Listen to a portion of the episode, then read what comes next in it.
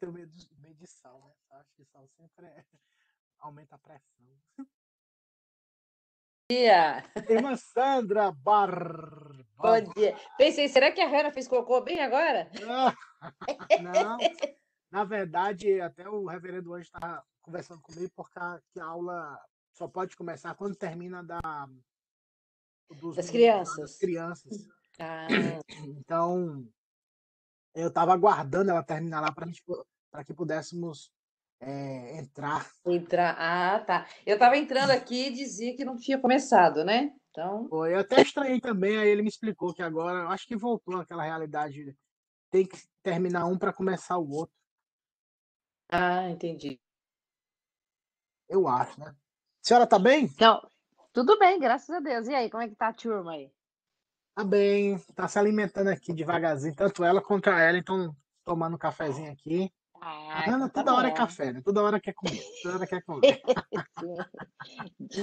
Se bobear de hora em hora. Né, não, é? né? Então, então é isso. E como foi lá em Michigan? Foi tudo tranquilo, irmã Sandra? Foi, foi tudo tranquilo, graças a Deus. Tudo tranquilinho. Minha Michigan, cunhada eu fez tive- a, pequena cirurgia, foi tudo bem. Hum, Michigan, eu, como eu falei, né? Tem um seminário lá em Grand Rapids, É, que é o Puritan. Eu, eu entrei em contato com eles, fiz uma visita lá. É um seminário ótimo, uma opção ótima para se estudar. Quem gosta e quem quer. Um É seminário mesmo? Muito bom. É. Ah, que bom. Em Grand Rapids. Rapids. Ah, eu não sei onde é, não. Porque quando eu vou, eu vou só na casa da, da minha cunhada, né? E é lá em Farmington Hill. Hum.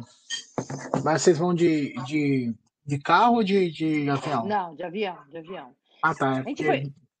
A gente já foi várias vezes de carro, mas é muito tempo, muito- 13 horas, né? Hum. Agora a gente não. É porque se for de carro, a opção é melhor para ver as cidades, né? Sim, Aí pode até ser que a senhora tenha passado, tenha passado próximo por lá.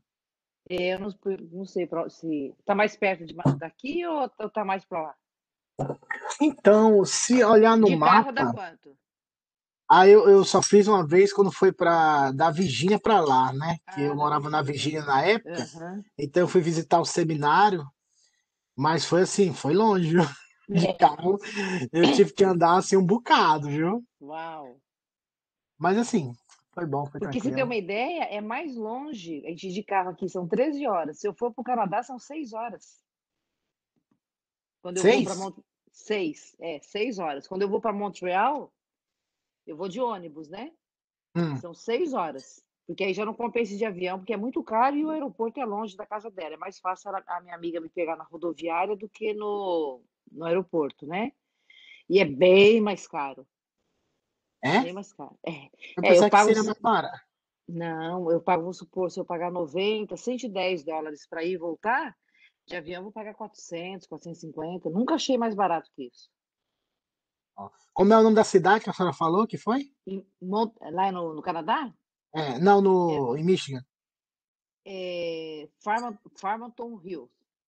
É, ela fica próximo de Calamuso, Battle Sea, Lindsay, Hum, É em Detroit. Detroit, na verdade, é em Detroit. Fica subindo, como se fosse para já para ponta mesmo da divisa com o Canadá. Isso, exatamente. Acho que uma, acho que pouco tempo, acho que 40 minutos, 50 minutos, não sei, já está a, a divisa com o Canadá. É, tava Só que vendo aqui, dá lado. para pra senhora ver, ó. Onde tem esse Ah, pontinho dá. vermelho? Aham, isso, é. Aí, aham. É, porque é Fica em lá. Detroit, é em Detroit, né? É bem, é, eu pensava que Detroit fosse a capital lá, mas não é não. É outra, né? é. É outra capital do Michigan, né? É isso aí, É que. Vamos, que tá vamos, devagarzinho. É, tá, a gente tá aqui com a Rando, estão acordados assim. A, tra- a Hannah tá trabalhando e a Ellen tá, tá trabalhando também aqui na amamentação. Qualquer barulhozinho no, no fundo aqui, é- dá pra você entender, né? É, e não para, né, pastor? É, Não não para, é verdade. Não, não Então para. vamos Com lá, vamos criança. orar. Vamos pedir a Deus. Deus, muito obrigado por esse dia. Muito obrigado pela tua misericórdia. Muito obrigado pelo teu amor, pelo teu cuidado. Obrigado pela cruz e pela vida, morte e ressurreição de Jesus. Amém. Pedimos que o Senhor abençoe a vida da irmã Sandra, a minha vida, a vida dos demais irmãos que aqueles que virão e participarão, que a tua bênção esteja sobre eles e que a tua Amém. graça os conduza numa vida de piedade, amor e devoção ao teu nome. Amém. Deus, que o teu nome seja glorificado nas nossas vidas.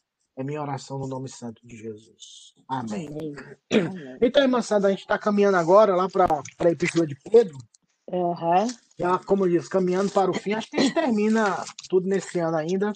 Que eu, as duas últimas semanas serão Natal e Ano Novo. Eu não sei como é que vai ser as programações da igreja, Isso. como serão, aham. né? Mas eu acredito que antes mesmo a gente termina.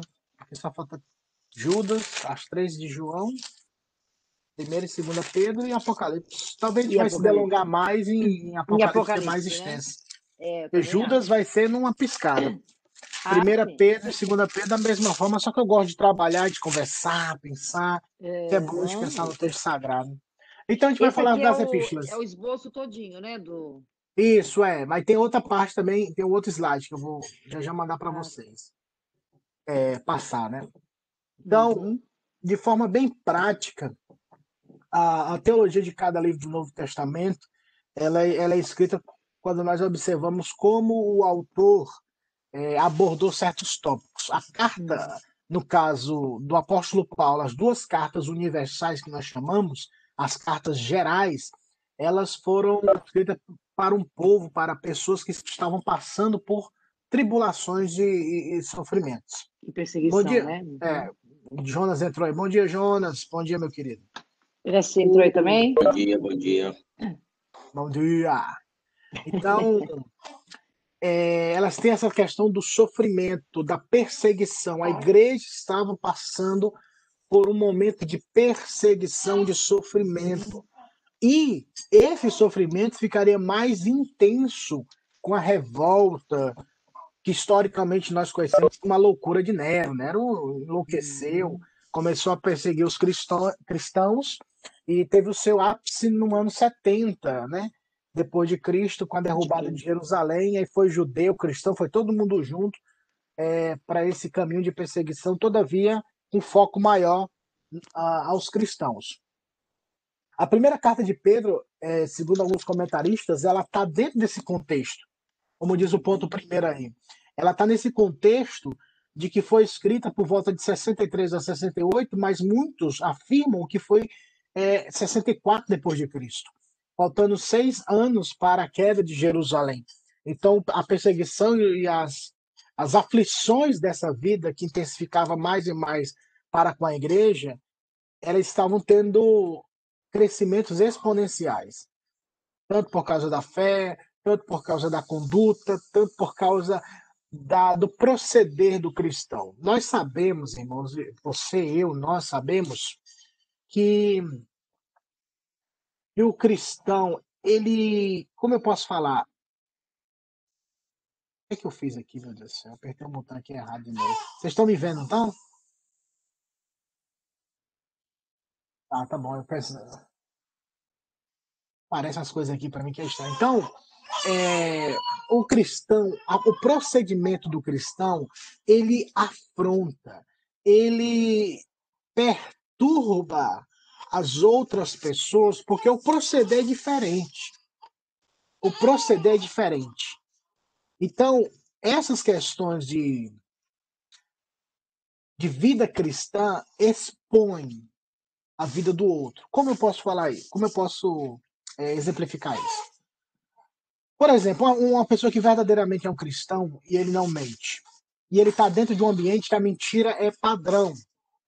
Quando ele se dispõe ou ela se dispõe a dizer, olha, eu não vou mentir porque, é um, porque a palavra de Deus me ensina que isso é pecado, aquelas pessoas que vivem nessa prática, elas vão começar ou começarem a, a instigar esse cristão ao desprezo ou até à perseguição, porque ele ou ela não é igual a eles, e isso incomoda. Então, ou eles excluem esse cristão totalmente, ou eles tentam reorganizar a mente dele, reagrupar o pensamento e conquistá-lo para o lado do mal. Então, quando na, naquela época a perseguição era tão intensa porque os cristãos tinham proceder que isso, tipo, como é que pode? Todo mundo faz isso, vocês não fazem? Todo mundo pratica isso, vocês não praticam? Que que que que que, lenga-lenga é essa que vocês vivem? Isso gerou essa indignação, essa revolta, essa, essa raiva. E Satanás e o pecado tendo por base essas questões, eles instigam mais ainda, né? Meus irmãos, me dê só um minuto para eu poder ver o que aconteceu aqui na. Ah, tá gravando, tá gravando. Meu medo era que não estivesse gravando. Mas grava, tá gravando. Então, essa, essa epístola foi escrita dentro desse contexto. Contexto de perseguição, contexto onde os cristãos precisam, precisavam ser reanimados, porque a gente sempre tem aquele falso entendimento. E isso não acontece só no dia de hoje, irmãos, mas isso também aconteceu no, no período dos apóstolos. Por que, que depois que Cristo entrou na minha vida, mais eu sofro? Por que, que tenho mais luta? Parece que parece que Cristo trouxe mais tribulação para minha vida. Aí a pessoa, de uma forma prática, tangível, palpável, ela tem a tendência de renunciar à fé, porque é mais é mais, é, é, é mais é, como eu posso usar o termo, é mais visível a perseguição do que as promessas, porque as promessas que nós temos, meus irmãos, são promessas invisíveis e que elas se cumprirão no futuro que o próprio Deus estabeleceu. Porque uma coisa é quando você vê agora, nossa, eu estou sofrendo, estou sentindo, está na carne, está tá no meu, na minha estrutura física. Então, quando isso, quando tocam nessa estrutura física, a dor é imediata, é o agora, é o já. Ainda que você nós sejamos crentes, muitos benefícios e muitas virtudes, elas acontecerão concretamente quando Cristo Jesus voltar. Até lá, nós precisamos andar por fé. Nós precisamos andar com confiança. E ainda que não venhamos a desfrutar, ver, tocar é, nessa realidade, nós precisamos continuar firmes. Foi o que Pedro, nessa carta, nós vamos nessa passagem, que ele fala assim: não tendo visto o Senhor, mas amai-o. Amai-o, amai-o. Vocês não viram o Senhor, mas vocês amam o Senhor. Ou seja, Pedro viu o Senhor, Pedro tocou no Senhor, Pedro estava com o Senhor, mas aqueles discípulos, na época que Pedro escreveu essa carta, eles não viram o Senhor, mas eles acreditavam no Senhor. Então, para eles, talvez a luta seria mais intensa, como é para mim e para você. Hoje nós vivemos outro nível de luta. Não é uma perseguição que ninguém corta o dedo de ninguém, arranca a unha de ninguém no nosso contexto. O que acontece hoje é uma perseguição mais moral e doutrinária para nos conduzirmos ou nos conduzir a um erro, e esse erro tem o seu desdobramento no engano, e o engano, a mentira, a mentira, o pecado, o pecado, o inferno, nos tirando do caminho da, da, da verdade e da luz. Então, Precisamos ver o que eles sofreram e o que nós sofremos hoje. Hoje também sofremos, irmãos. Eu sei que a gente, quando fala assim, até conversando com a irmã, no grupo pequeno, ela falou assim: Mas, pastor, a perseguição não se compara, a gente não sofre como eles sofreram. É, sofreram. É verdade. A perseguição não é física, não é palpável, não é tangível. Só que a perseguição é por outro caminho, por outro modo. Qual o contexto? Lá na Coreia do Norte, o diabo Satanás usa uma pessoa, um líder tirano, para matar os cristãos. Já que aqui não pode matar, o contexto é diferente, o que Satanás usa? O desprezo, aí chama a espiral do silêncio, né, na linguagem bem técnica, onde eles vão, eles vão escanteando, né, botando de canto os cristãos. Ah, não, são doidos. Ah, não, são retardados. Ah, não, são, são eles não têm nada para contribuir, não. São loucos, são, são doidos. Então eles começam a criar uma narrativa para deixar o cristão no canto, sem nenhum poder de influência, sem nenhuma participação na sociedade. E o desprezo. A, a China, por exemplo, hoje é um país que está quase liderando o mundo, está quase é, é, liderando o mundo, podemos assim dizer, ele diminuiu muito a perseguição aos cristãos. Ainda tem perseguição aos cristãos, mas hoje eles perseguem de outra forma. Quando você se denomina cristão, eles fecham as portas. Você não tem trabalho, você não pode ter alguns tipos de acessos a questões do governo, só pelo fato de você admitir que é cristão. Então, a perseguição não é mais física. Existe, existe sim, mas agora estão tentando readaptar, ou seja, quer ser cristão, então você vai morar no mato, porque você não vai ter direito a isso, não vai ter direito a isso, não vai ter direito a isso, não vai ter trabalho. Mais ou menos isso, entendeu? Posso falar uma coisa, pastor? Até acho que é no, naquele site Portas Abertas, né? dizendo que tem cidades lá na China onde tem igreja evangélica, eles estão exigindo que os pastores, durante o culto, se eles quiserem ter culto, eles têm que falar do apoio ao governo na China. Então, eles têm que falar bem do governo, eles têm que elogiar o governo, porque senão aí sim, aí eles têm que fechar as portas e ir para o mato. E só reforçando ainda mais o que a irmã Sandra falou, eu tive o, o privilégio de conhecer um, uma pessoa, e essa pessoa trabalhou no consulado brasileiro, é, lá em Brasília, né, no consulado chinês, no consul, perdão, no consulado brasileiro na China. E ele exemplificou e falou muitas coisas para a gente. Isso foi em 2008, quando eu conheci essa pessoa. E essa pessoa falou assim que há igrejas na China, mas igrejas governamentais. O governo é que manda. As igrejas que crescem são as igrejas secretas, igrejas clandestinas, as igrejas subterrâneas, as igrejas em casas. Porque as igrejas do governo, tanto católico quanto protestante, irmãos, elas, o mandamento é esse: amarás governo, amarás o comunismo. Não há pregação. O sermão quem dá é o governo. O padre, o pastor, ele não pode pregar o retorno de Cristo, essa esperança, porque não existe. Então, eles começam a dar o que a homilia, o texto que vai ser pregado. Então, a perseguição existe, mas quais são os níveis? Na Coreia do Norte, eles matam, eles colocam em campos de concentração para trabalhar. No Brasil, nos Estados Unidos, na Europa, a perseguição é mais moral, intelectual, o desprezo, o menosprezo. Então, Identifiquemos, pois, quais são as barreiras que nós vemos. Eu tenho as minhas perseguições, quais são as suas? Isso não quer dizer que você não seja cristão. Isso não quer dizer que você não seja um servo de Cristo, porque as perseguições são diferenciadas. Tem, tem cristãos que sofrem com a tentação. O diabo trabalha e inverte violentamente para que o cristão viva na prática do pecado. Outros para que ele viva na prática da incredulidade. Então a perseguição existe, meus irmãos tanto pelo diabo como pela nossa própria carne. E essa carta ela é aplicada a nós como toda a Bíblia. Precisamos simplesmente interpretar no texto, no contexto que foi falado e trazer para as nossas realidades. Já que não, não somos assassinados, nem tampouco cortamos os nossos braços ou nossa língua para não pregarmos, mas tem outros cortes, outras amputações que a sociedade, o mundo que vivemos hoje quer, quer colocar sobre nós. Então, ao lermos, ao estudarmos essa carta essa primeira carta, aplique a sua vida e veja a esperança de Cristo, a esperança do Evangelho para você, para mim, para nós, para todos aqueles que foram regenerados pelo poder da palavra.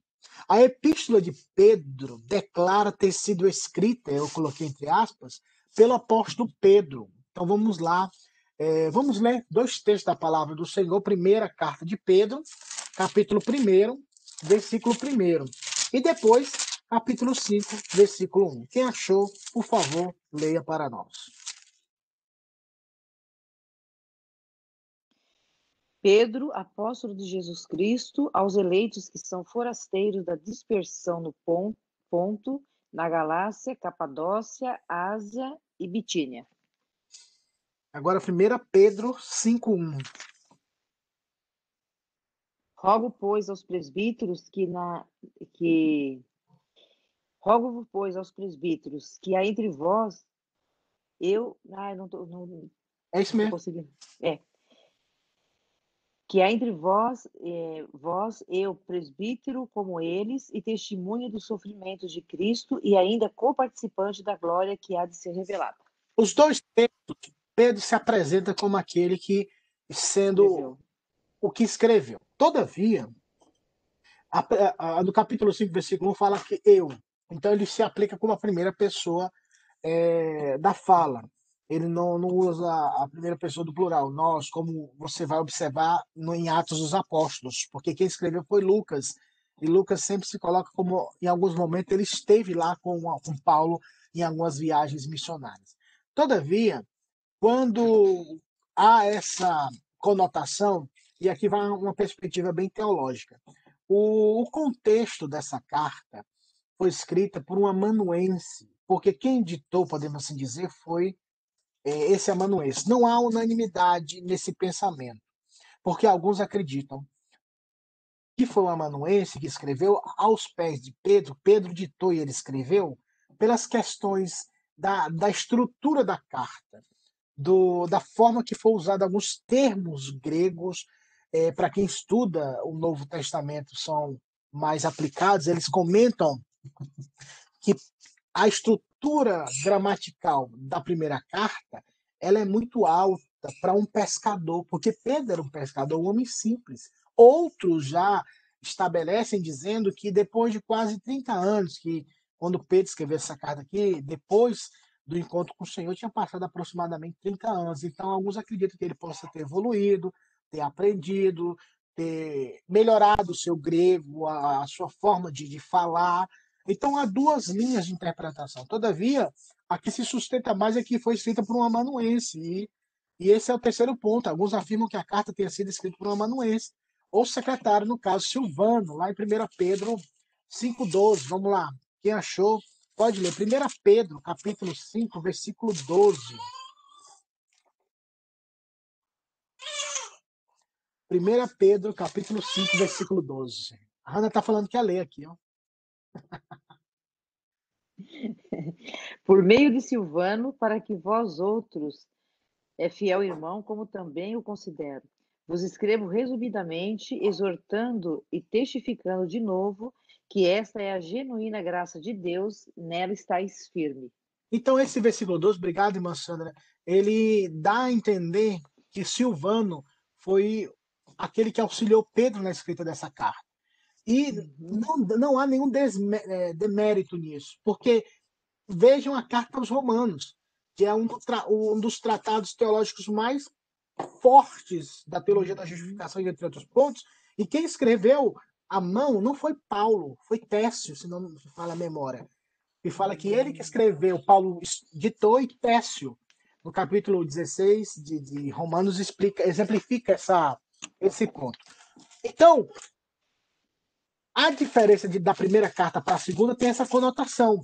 Aí alguns afirmam porque a segunda carta foi escrita pela própria mão de Pedro. Nela se encontra nela se encontram muitos erros gramaticais, como eu até citei já para vocês. Então, por isso é que eles creem nessa teoria.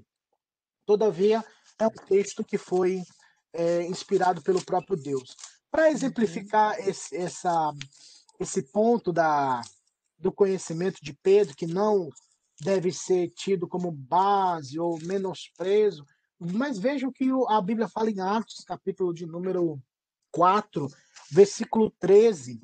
Esse é o contexto quando Pedro e João foram presos por terem orado por um, pelo paralítico para ter levantado, foram presos, depois foram soltos, depois foram presos de novo, que pregaram de novo, não obedeceram os líderes. Uhum. E no capítulo de número 4, versículo 13, as lideranças, os líderes de Jerusalém observaram algo interessante. Versículo 13, eles disseram, eu vou ler. Atos 4, 13. Ao verem a intrepidez de Pedro e João, sabendo que eram homens iletrados e incultos, admiraram-se e reconheceram que haviam eles estado com Jesus. A diferença pode ser até brabo, bruto, não pode entender nada. Mas o problema hoje é que tem gente brabo, bruto, que lê esse texto, mas não continua, porque a diferença é que eles, o texto fala, eles estavam ou tinham Jesus. estado com Jesus. A diferença é essa. Eles eram iletrados e incultos, ou seja, eles eram analfabetos e não tinha postura de educação. Aquela questão, ah, eu vou dar um. Eu, por exemplo, eu sou acostumado a comer com colher, irmãos. Às vezes eu como na casa dos outros com garfo por, por educação, mas para mim é, o, é, a cumbuca e a colher, meu amigo, e bota para dentro. Então, tem cantos que eu como quando, quando me permitem, então fico bem à vontade. Mas para uhum. algumas pessoas isso é forma de ser inculto. Não, peraí, né? O padrão, a etiqueta ela ensina que você tem que não pode colocar o cotovelo na mesa, aquele blá blá blá blá blá blá. E quando o texto fala iletrados, irmãos, é que eles não sabiam falar, Eles não sabiam se expressar. Eles eram pescadores, irmãos. Todos nós aqui estamos somos brasileiros, viemos do Brasil. Eu acredito que você já conversou com pescador ou pessoas que gostam de pescar. Você vê o jeito simples que eles falam. Você pode perceber a forma simplória que eles têm, até dificuldade de se expressar. Mas esses homens foram identificados por quê? Por causa do discurso que dava para observar como eles falavam. E a forma como eles se comportavam, ou se vestiam. Mas a diferença era, eles estiveram com o Senhor. Ponto. Tudo muda. Por isso que os líderes de Israel e de Jerusalém naquela época observaram essas perspectivas humanas, mas logo em seguida verificaram que eles estiveram com o Senhor. Uhum. Então vamos lá, continuando. Então, sobre esse ponto, tá certo. Independentemente das nossas limitações, o importante, irmãos, é que estejamos ou tenhamos vivido com o Senhor Jesus, o nosso Deus. Amém. A carta foi escrita em um contexto de perseguição que eu, tava, que eu falei no início. Isso para encorajar os cristãos diante da perseguição das mãos da população, faltou um ali, pagã. A gente vai ver dois textos e vamos ler 1 Pedro 4,12 e 1 Pedro 5,9. Então, quem achou 4,12 pode ler e outra pessoa lê para nós 5,9. Amados, não estranheis o fogo ardente que surge no meio de vós, destinado a provar-vos, como se alguma coisa extraordinária vos estivesse acontecendo. 5,9 agora.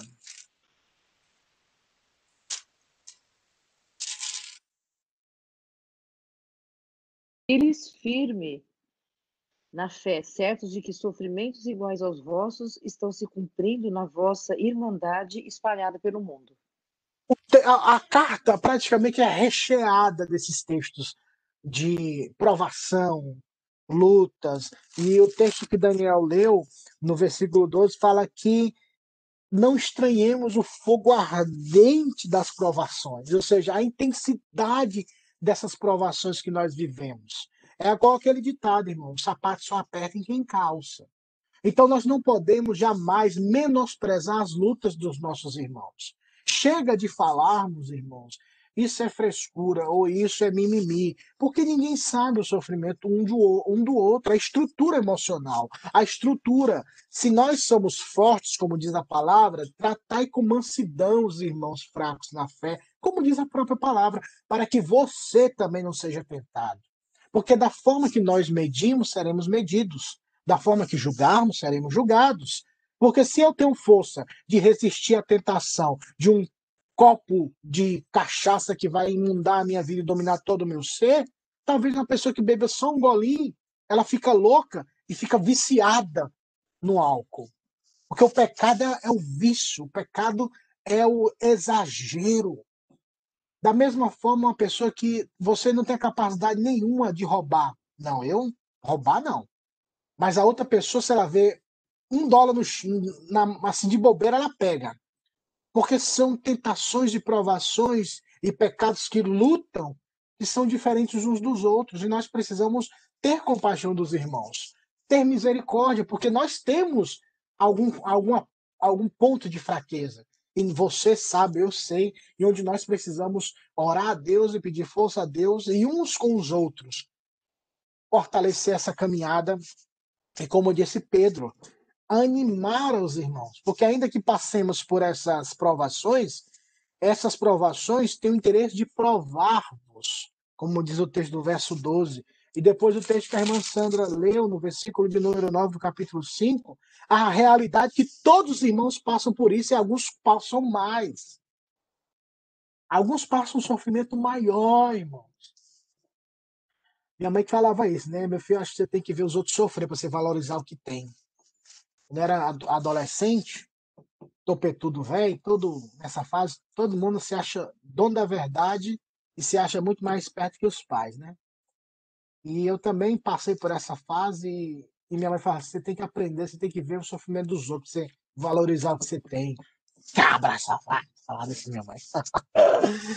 então, muitas vezes, quando nós olhamos, nós vemos, poxa vida, é verdade há duas realidades, tanto de você observar o sofrimento do outro e ter compaixão, como também você vê que o sofrimento ele é ele tem múltiplas faces diante das pessoas que vivem.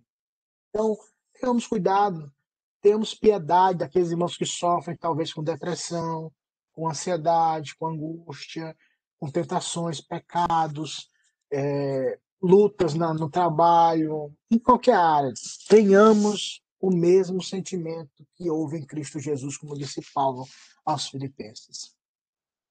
Pedro tinha por interesse ir ao encontro das, de necessidades práticas para fortalecer os cristãos em um futuro presente sofrimento. Futuro, porque haveria de vir ainda, mas já naquela época os cristãos já sofriam.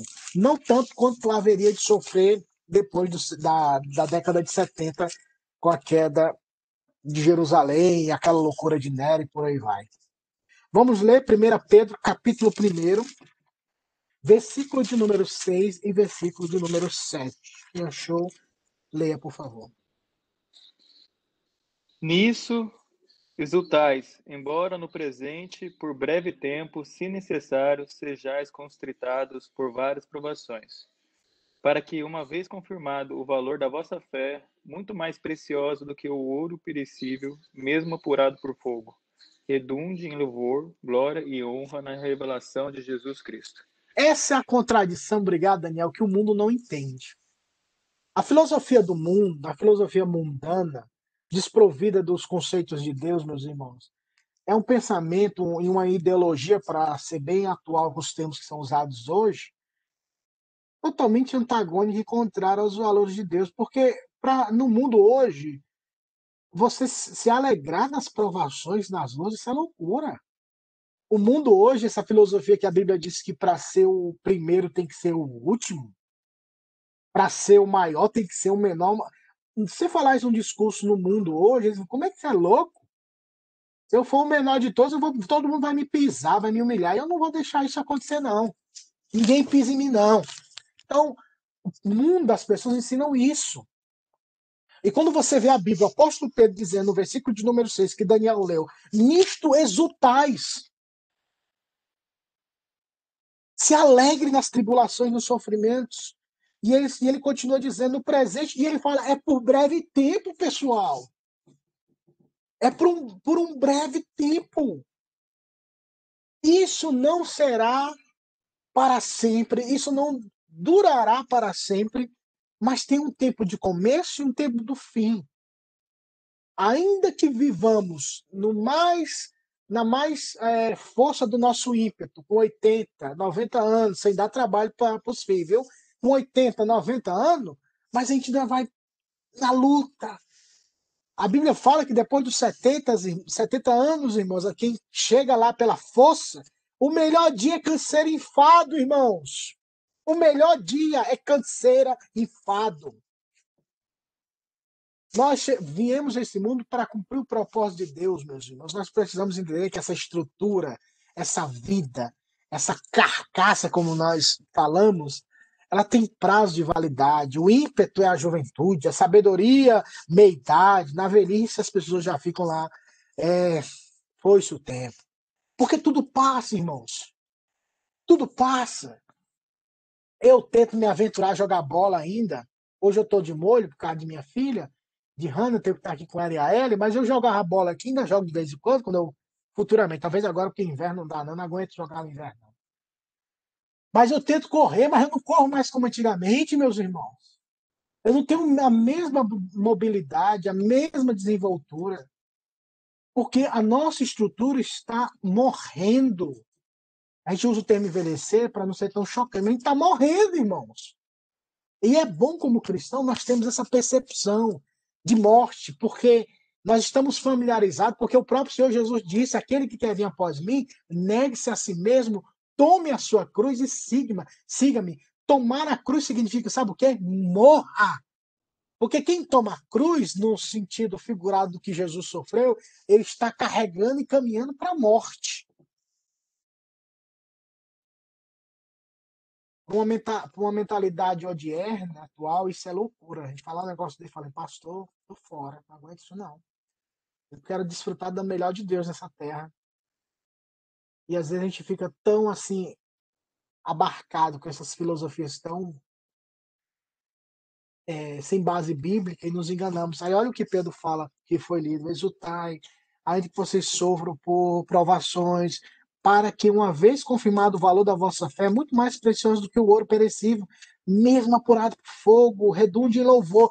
Isso resultará em que, irmãos? Na nossa perseverança, a fortificação da nossa fé, mas a glória de Cristo, a honra de Cristo na revelação do dia dele. Então, meus irmãos, Pedro exemplifica isso de forma prática. Porque há uma perseguição que, que virá, mas hoje, agora, nós vivemos um presente de, também de tribulação.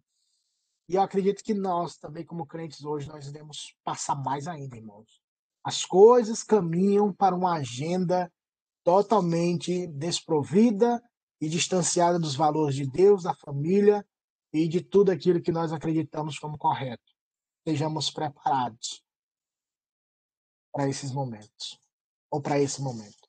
Sobre o sofrimento, Pedro nos mostra que quando sofremos, nos tornamos participantes do sofrimento de Cristo. Ou seja, eu participo, eu não sou diferente, eu quero participar, eu quero sofrer como ele sofreu.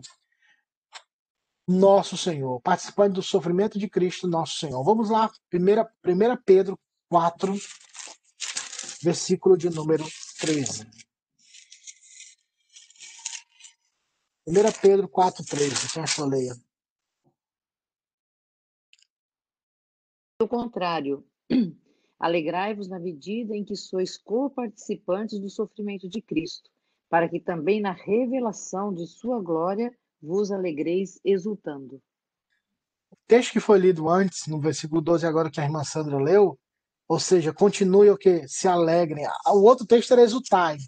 Agora uhum. é se uhum. alegrem na medida que sois participantes, a partir do momento que você vai sofrendo, você percebe que esse sofrimento é resultado de uma comunhão com Deus, da palavra de Cristo que foi gerada em você, pela nova vida de Cristo em você, se alegre. Se alegre nessa revelação, se alegre nesse contexto.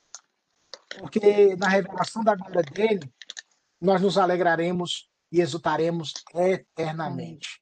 Além disso, devemos lembrar que isso é temporário, vai passar, meu uhum. filho. Minha filha vai passar, esse sofrimento vai passar, essas lutas passarão. Tudo nessa terra passa, mas como diz a palavra, mas a palavra do Senhor permanece eternamente. Vamos ler 1 Pedro 5,10. 1 Pedro 5,10.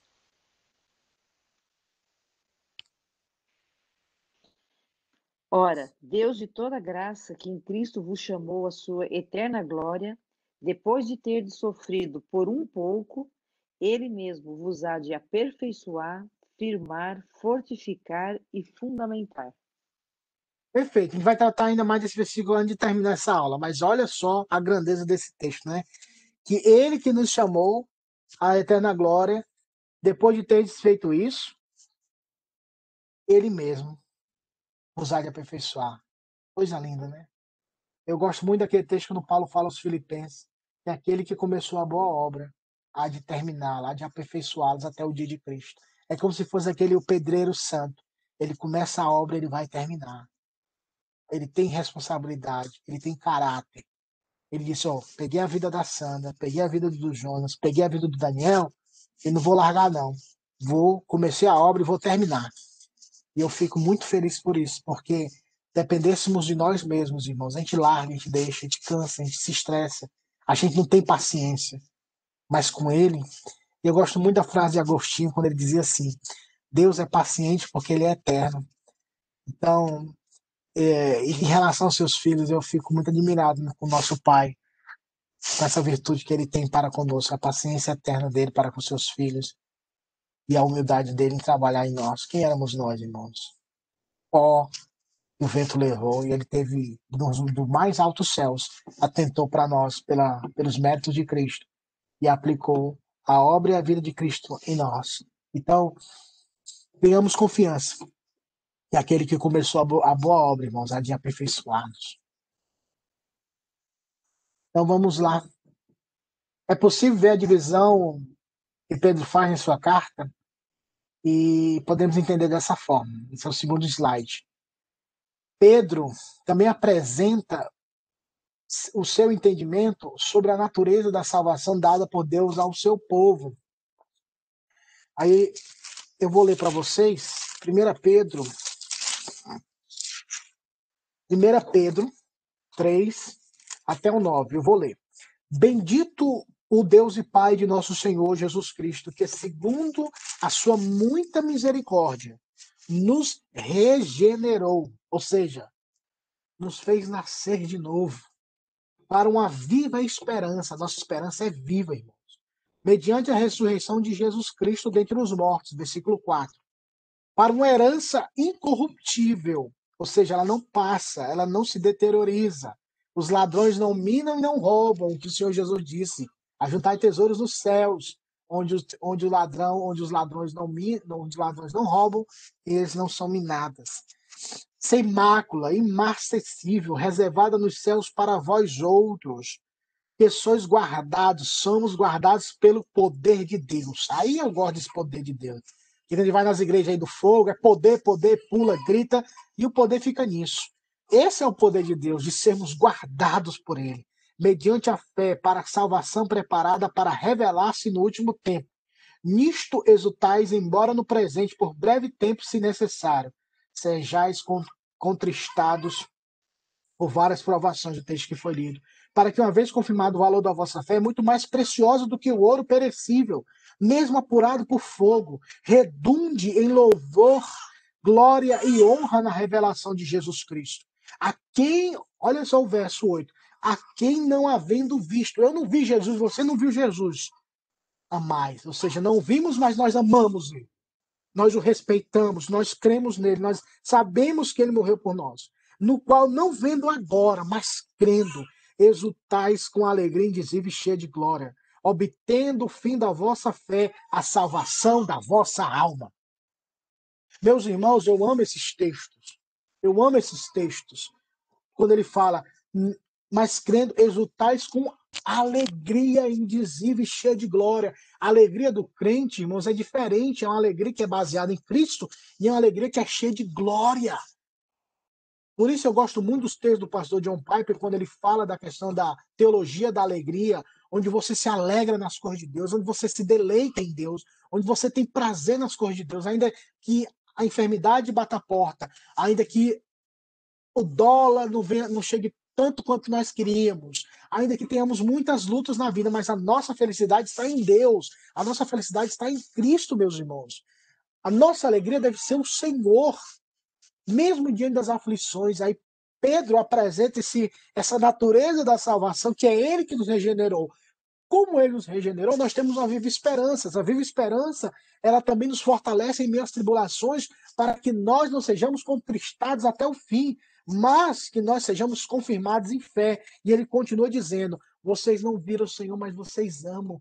O fator que sustenta o crente é o amor ao Senhor. Foi, que, foi por isso que Jesus falou para Pedro: Pedro, tu me amas, Pedro. Tu me amas. Ele não falou, Pedro, me fale teologicamente o vocábulo da sua crença, toda a estrutura da sua fé em mim. Fale agora para mim, por favor, para que você passe na classe. Não, ele perguntou: Você me ama? Ele perguntou: Você me ama? Você me ama?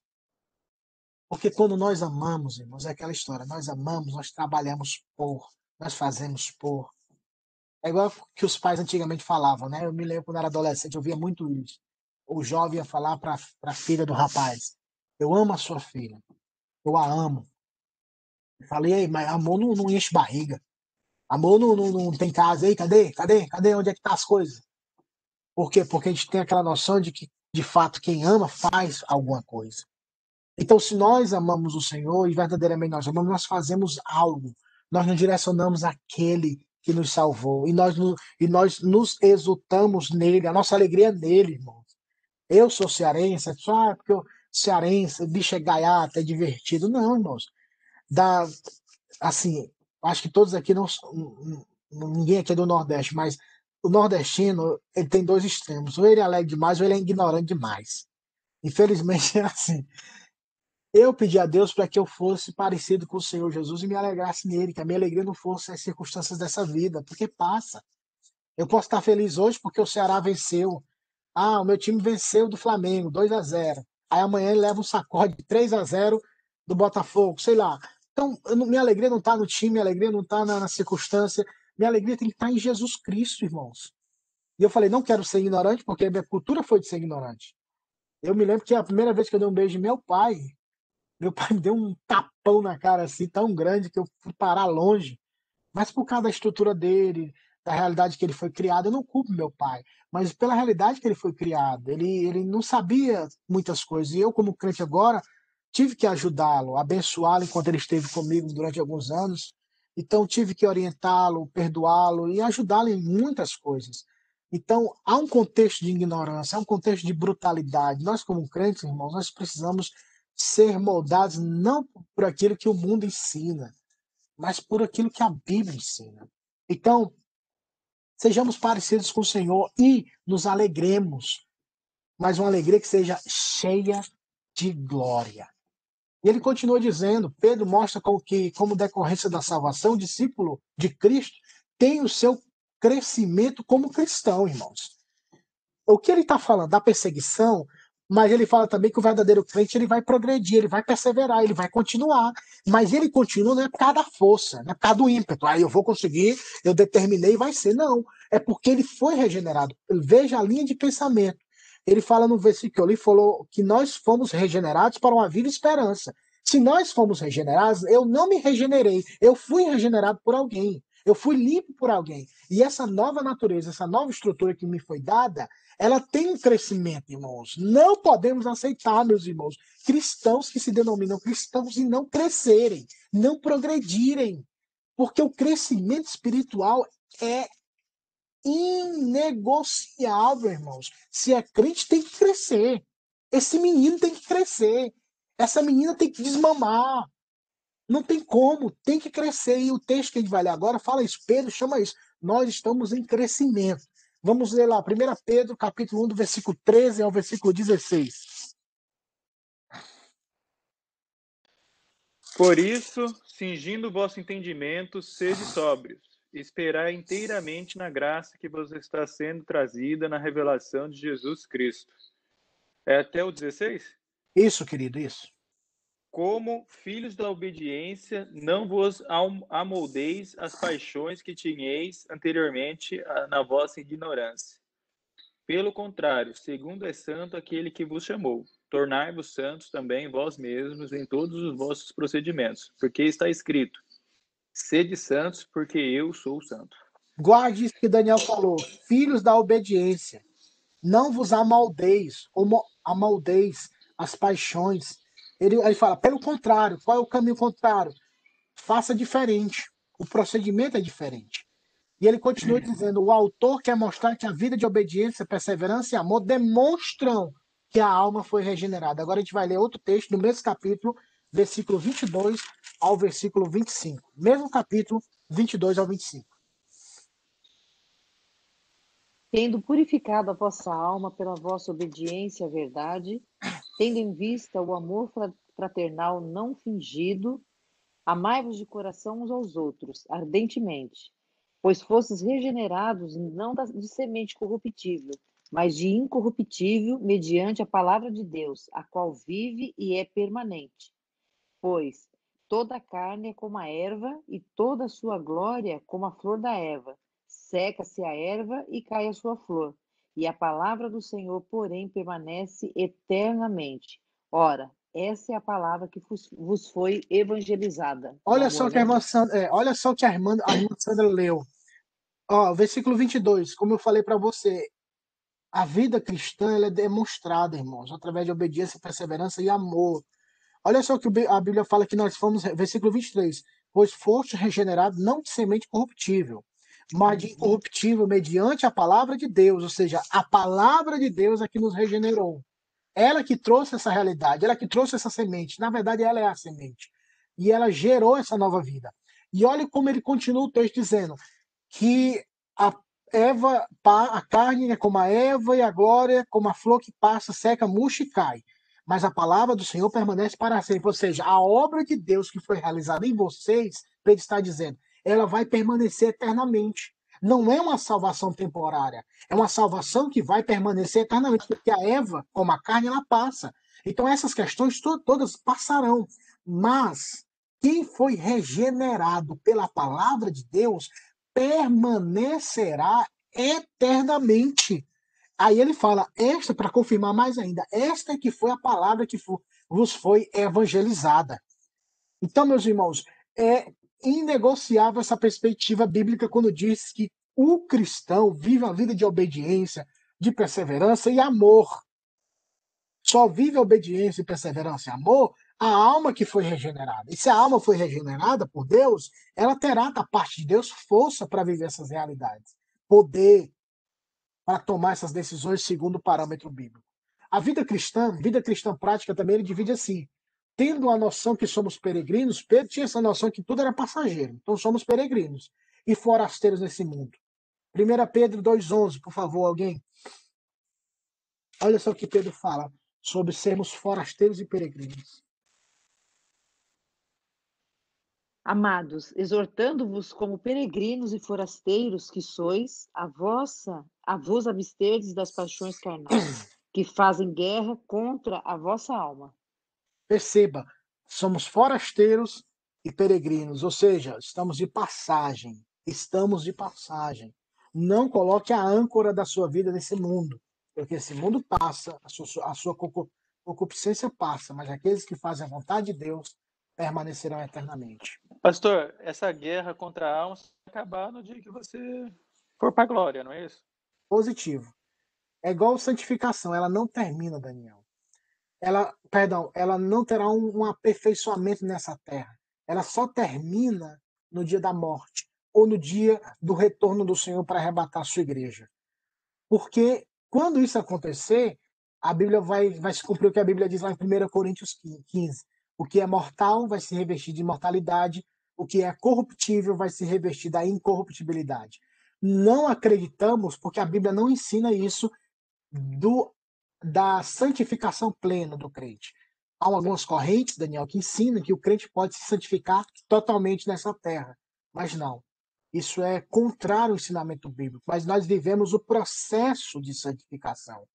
Dia após dia, momento após momento, nós estamos crescendo. Devemos crescer, precisamos crescer em santidade e temor ao Senhor. A batalha da alma, as tentações da carne, as lutas na cabeça, na mente, as perturbações, elas podem diminuir, dependendo das, da, de quanto nós nos aproximamos do Senhor e quanto Deus tem o seu propósito de nos santificar. Mas nunca deixaremos de sofrer enquanto estivermos sobre essa terra. Mas no momento que partirmos, nós nos encontraremos com o Senhor. E a batalha da alma, as tentações, pecado, não mais existirão. Então, por isso que Pedro fala: ó, essa luta vai acabar.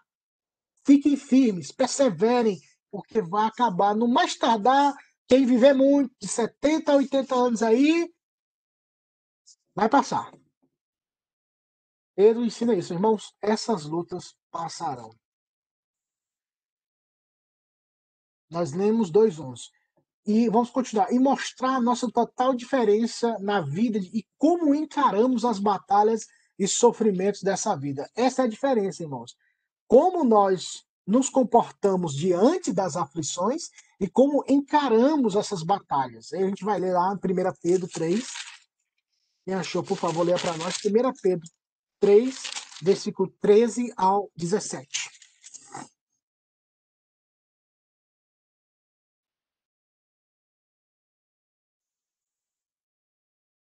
Ora, quem é que vos há de maltratar se fordes zelosos do, do, do que é bom? Mas ainda que venhais a sofrer por causa da justiça, bem-aventurados sois. Não vos amedronteis, portanto, com as suas ameaças, nem fiqueis alarmados.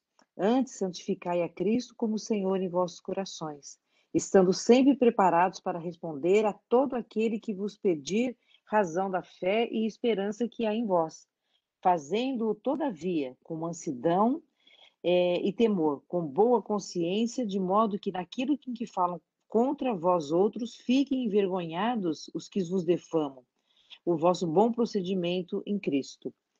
Porque se for a vontade de Deus, é melhor que sofrais por praticardes o que é bom do que praticando o mal. Esse é o contexto de perseguição. Mas olha só como Pedro pede para que os irmãos encarem esse momento. Versículo 15. Qual é a atitude que vocês têm que tomar diante da perseguição, das lutas? É rebater, é brigar, é meter a mão na cara, é cuspir, é esculhambar, falar palavrão? Não.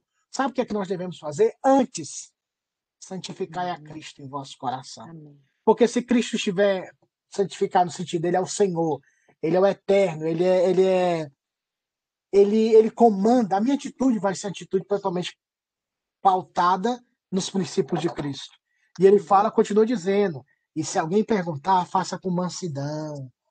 Ou seja, deixa de ser bruto, mansidão e temor, piedade, compaixão. E eu gosto muito desse texto. Lembra daquela música que fala, né? Ah, em português fala assim: é, é, é, é, porque ele vive, posso crer no amanhã, porque ele vive. No inglês, eles falam assim, né? Because he lives, I can see tomorrow, I can face tomorrow. Ele fala, I can face, é como se fosse, eu posso encarar o amanhã. Porque quando no português fala, né? Porque ele vive, posso crer no amanhã. Eu gosto mais do inglês porque ele fala assim, porque ele vive, eu posso encarar o amanhã. Tipo, eu sei que ele vive, então vem o que vier, aconteça o que acontecer, eu vou estar de pé porque ele vive. Então, vamos ter essa esperança como Pedro quis ensinar os irmãos naquela dispensão onde os irmãos estavam sofrendo perseguições. Como em Tiago, Pedro apresenta várias exortações dentro do contexto do capítulo 4. Então, depois vocês leiam essas realidades que auxiliam muito. Pedro, no início do capítulo 5, começa as- admoestações aos líderes para com cuidado e responsabilidade com o rebanho de Deus. 1 Pedro, capítulo 5, versículo 1 ao 4, que vou ler. Rogo-vos, pois, aos presbíteros que há entre vós, eu, presbítero como eles, ou seja, eu sou igual a vocês, irmãos, e testemunho dos sofrimentos de Cristo, e ainda coparticipante da glória que há de ser revelada pastoreai o rebanho de Deus que há entre vós, não por constrangimento, mas por espontaneidade, como, de, é, como Deus quer, nem por sorte da ganância. Naquela época já existia isso, hein? Imagine hoje. É, mas de boa vontade, nem como dominadores dos que foram confiados. Antes, tornando-vos modelos do rebanho. Ora, logo que o Supremo Pastor se manifestar, recebereis a imar imarcessível coroa de glória. Meus irmãos, Gente, só uma pergunta. O que que é imarcessível? não tem acesso, né? É algo assim que você não tem acesso, não tem como você alcançar. Deu para pegar? Ok. a grandeza. Essa é a grandeza da dessa glória. Ela é incomparável, ela é inimaginável, ela é imarcessível, ou seja, ela não tem, você não tem aquele acesso em relação a- a perceber, a compreender a grandeza desse desse privilégio. É aquilo que Paulo falou. Quem já leu a é, sentido também, o, pastor, de não se corromper. é, não murchar, não, não, É, exatamente. gra- não- é, não, não, é, é- é tão assim, é porque ela, ela é muito assim, ela amplia muito.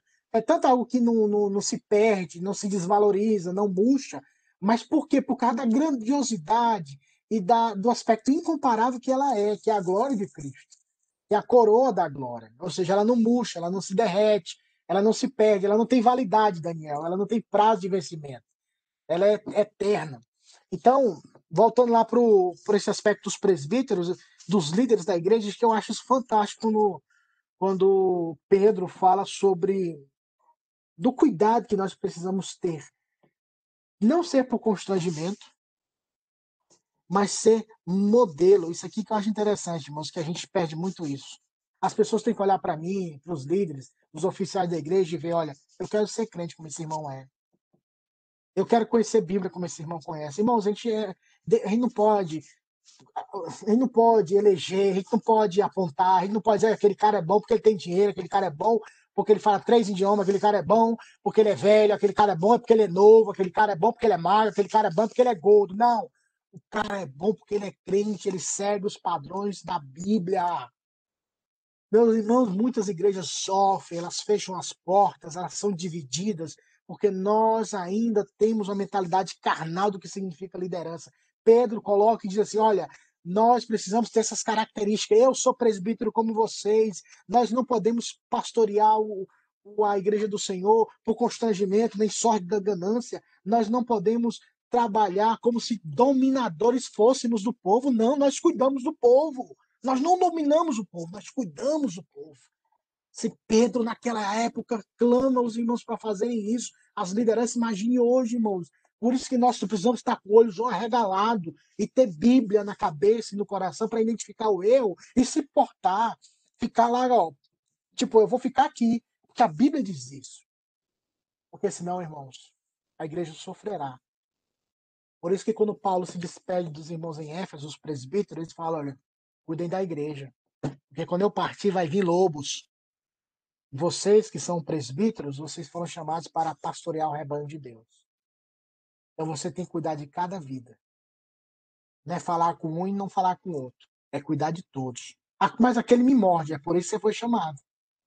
Para cuidar da ovelha rebelde, para pastorear a ovelha rebelde. O pastor, tanto que presbítero, assim, se, se, se estiver de acordo com o pastor, ele pode também dar uma pregação num culto, não pode? Deve. Deve. Deve. Presbítero tem que pregar, presbítero tem que ensinar a palavra. Na Constituição da IPB, da Igreja Presbiteriana do Brasil, e aqui eu comecei a ler o livro de ordem da, da psiquiatria, estou até assustado com algumas coisas, é, mas lá também fala que o presbítero tem que ensinar. Tem que ensinar, ele tem que saber ensinar o neófito, que neófito é um novo convertido, tem que discipular, e o pastor Pedro fala até isso: olha, eu tô aqui, no dia que o presidente falar assim, eu vou pregar, Deus me deu uma palavra, o púlpito está aberto, é só me avisar antes.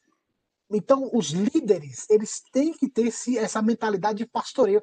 Não é mentalidade só de decidir A, B, C, a cor da igreja, a cor do estacionamento, a cor que vai ser isso. Não. O, o diácono também pode? O diácono também pode ou não? O diácono é um oficial da igreja, porque nós acreditamos, ah, nós só vimos dois ofícios, o presbiterato e o diaconato. Da mesma forma, o diácono tem essas características. Ele tem um foco mais diferenciado para cuidar da ordem da igreja, da estrutura da igreja e entre outras coisas. Mas isso não quer dizer que o diácono não possa trazer uma palavra. Ele também pode, porque ele é líder. Ele é exemplo para os fiéis. Toda a liderança. Por isso que Paulo fala assim lá a Timóteo e a Tito, para que quando nós tivermos diáconos fiéis e dado, dando bom exemplo, eles serão futuro, é, bons futuros presbíteros. Ou seja, eles se tornarão presbíteros porque foram testados primeiros. Então, é oficial, tem que conhecer Bíblia, até porque para poder exercer cargo de liderança na igreja tem que ter esse coração. Novamente, não é questões é, de empresa, não é gerenciar, senão a gente dá o currículo. Ah, eu sou isso, eu sou aquilo. Eu fui... Se a gente fizer, fazer assim, irmãos, a gente é currículo, não é igreja, é uma uhum. empresa. Porque para a igreja ela tem os padrões dela, não precisa olhar o currículo do povo. A é. Bíblia tem que estar aplicada nesses candidatos, que serão presbíteros ou diáconos. Tanto que tem um foco muito grande, né, pastor, sobre a vida deles, né? Que a vida deles tem que ser de acordo com, né? Então, porque quem conhece Bíblia, ele vive Bíblia, né? Tem, teria que ser assim, né?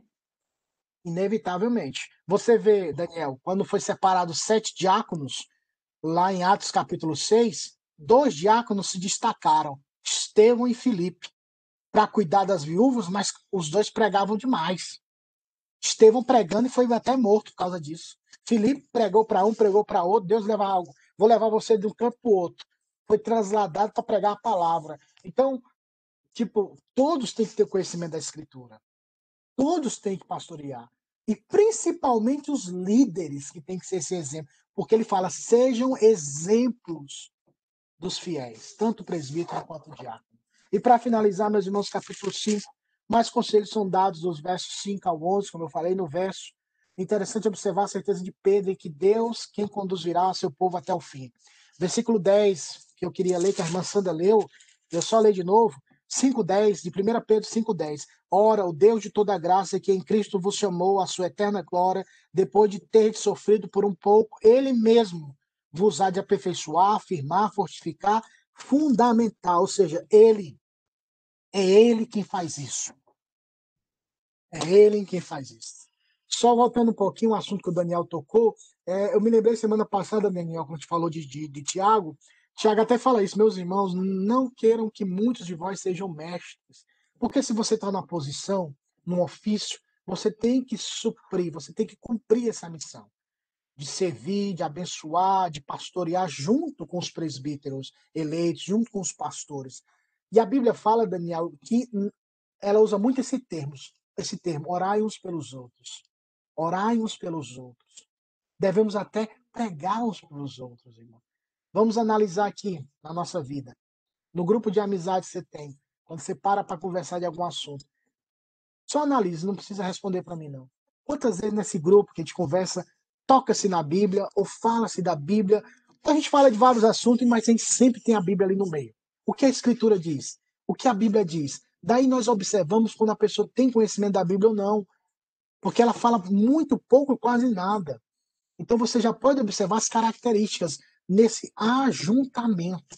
Então, o líder, quer seja diácono, presbítero, tem que conhecer a Bíblia. É tão certo, Daniel, que o curso lá de segunda-feira à noite, que é para a liderança, quem, quem, quem tem que estar lá são os presbíteros e os diáconos. E, e alguns irmãos e irmãs que querem crescer no conhecimento do Senhor. Mas presbítero e diácono tem que estar lá. Por quê? Porque são oficiais. Tem que pastorear, tem que orar pelo povo tem que discipular o povo. Não é pregar igual o pastor Pedro no domingo à noite, naquela questão da homilética, os pontos, grego, mas tem que entender, tem que conhecer Bíblia. Tem que entender. Se a pessoa perguntar assim para o diácono, diácono, é, por que, que, por que, que, que Abraão quis matar o filho dele? Aí você fala, não, Abraão não quis matar o filho dele, foi Deus que pediu, sacrifica teu filho a quem tu amas. Está lá em Gênesis, vamos lá para Gênesis. E pastorear, cuidar é uma, é uma responsabilidade grande. Mas Deus é como diz, aquele que chama é aquele que capacita. Amém? Amém. Então, ora aí, Daniel. Ora aí, agradecendo a Deus, pedindo a bênção do Senhor. Pai, Pai amado, Rei eterno, obrigado, Deus, por esse momento de estudo com o pastor Jeff. Que o Senhor esteja abençoando ele e a família dele agradecendo todos que estão participando e os que porventura não puderam participar também. Que o Senhor esteja nos dando e nos enchendo cheio do, do Espírito Santo para que possamos ser luz nessa semana e que possamos, Pai, com a palavra